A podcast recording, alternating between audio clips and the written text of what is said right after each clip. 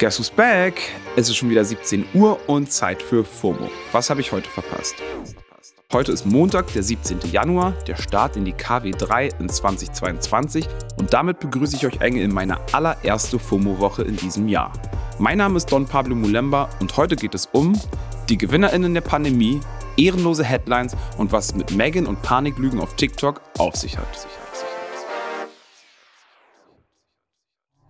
FYI, Heute ist nicht irgendein Montag, sondern Blue Monday. Also scheinbar der deprimierendste Tag des Jahres. Das hat der britische Psychologe Dr. Cliff Arnold vor einigen Jahren berechnet. Laut Arnold ist der 17. Januar der beschissenste Tag des Jahres, weil folgende Faktoren zusammenkommen. Das Wetter ist schlecht, viele Rechnungen müssen bezahlt werden, das erste Gehalt des Jahres lässt auf sich warten, Weihnachten ist vorbei, die ersten Vorsätze im neuen Jahr wurden schon wieder gebrochen, die Motivation ist auf dem Tiefpunkt.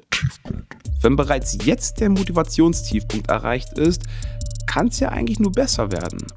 Oder? Oder?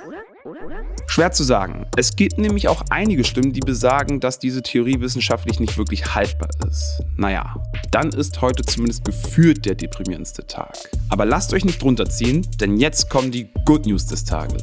Zumindest für Elon Musk und Co. Die zehn reichsten Menschen der Welt sind während der Pandemie doppelt so reich geworden. Ja, das zeigt ein Bericht von Oxfam. Das ist eine Entwicklungsorganisation und die hat die Erkenntnisse kurz vor der digitalen Konferenz des Weltwirtschaftsforums in Davos vorgestellt. Und naja, der sieht ziemlich düster aus, wenn man nicht den Nachnamen Musk oder Bezos trägt. Denn während sich das Vermögen der zehn reichsten Milliardäre scheinbar verdoppelt hat, haben mehr als 160 Millionen Menschen zusätzlich in Armut gelebt. Heißt, die berühmte Schere zwischen Arm und Reich ist in den vergangenen zwei Jahren, die wir schon mit Corona verbringen, also nochmal ordentlich weit auseinandergegangen. Manuel Schmidt, das ist der Referent für soziale Ungleichheit bei Oxfam Deutschland, hat dazu gesagt, für Milliardäre gleicht die Pandemie einem Goldrausch. Regierungen haben Milliarden in die Wirtschaft gepumpt, doch ein Großteil ist bei Menschen hängen geblieben, die von steigenden Aktienkursen besonders profitieren.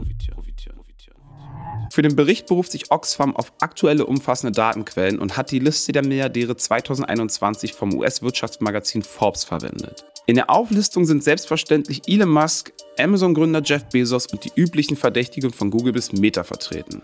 Meine ganze Timeline hat den Bericht von Oxfam geteilt und drüber gesprochen. Der Twitter-User arno Kao hat anscheinend das Erfolgsgeheimnis der Multimilliardäre herausgefunden.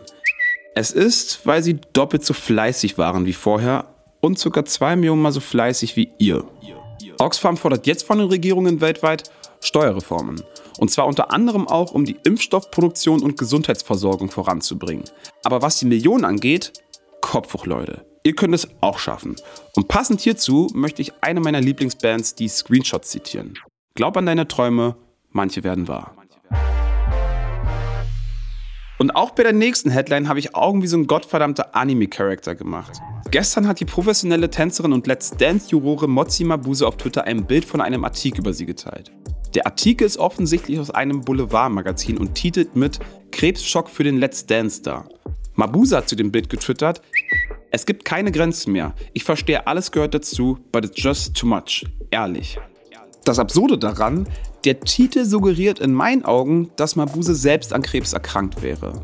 Davon ist aber nichts bekannt. In dem Artikel selbst geht es dann nur darum, dass die Tänzerin immer wieder damit in Berührung sei.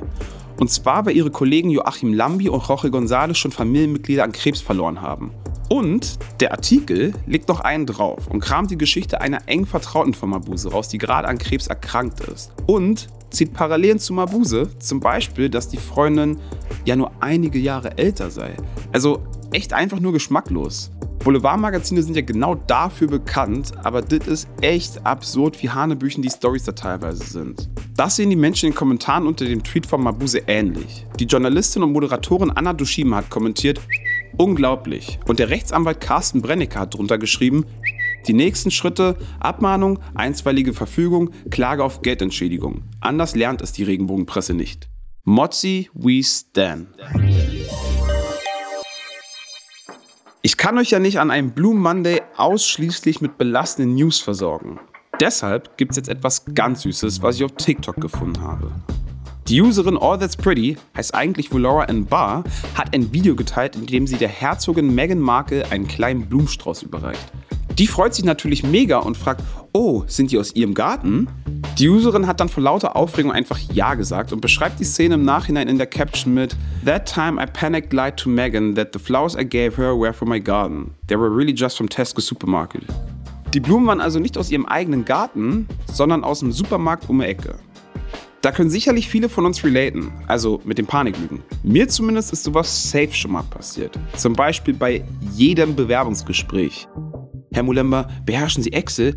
Hey, ja, ja, genau, Excel kann ich ja. Das war's für heute mit FOMO und wir hören uns morgen wieder hier auf Spotify. Ihr erreicht uns ab sofort unter FOMO at Spotify.com. FOMO ist eine Produktion von Spotify Studios in Zusammenarbeit mit ACB Stories. Folgt uns, gebt uns gerne eine Bewertung und lasst euch nicht ärgern. Es war mir ein Fest. Zuckerschlecken. Das war richtig Zuckerschlecken, die Aufnahme.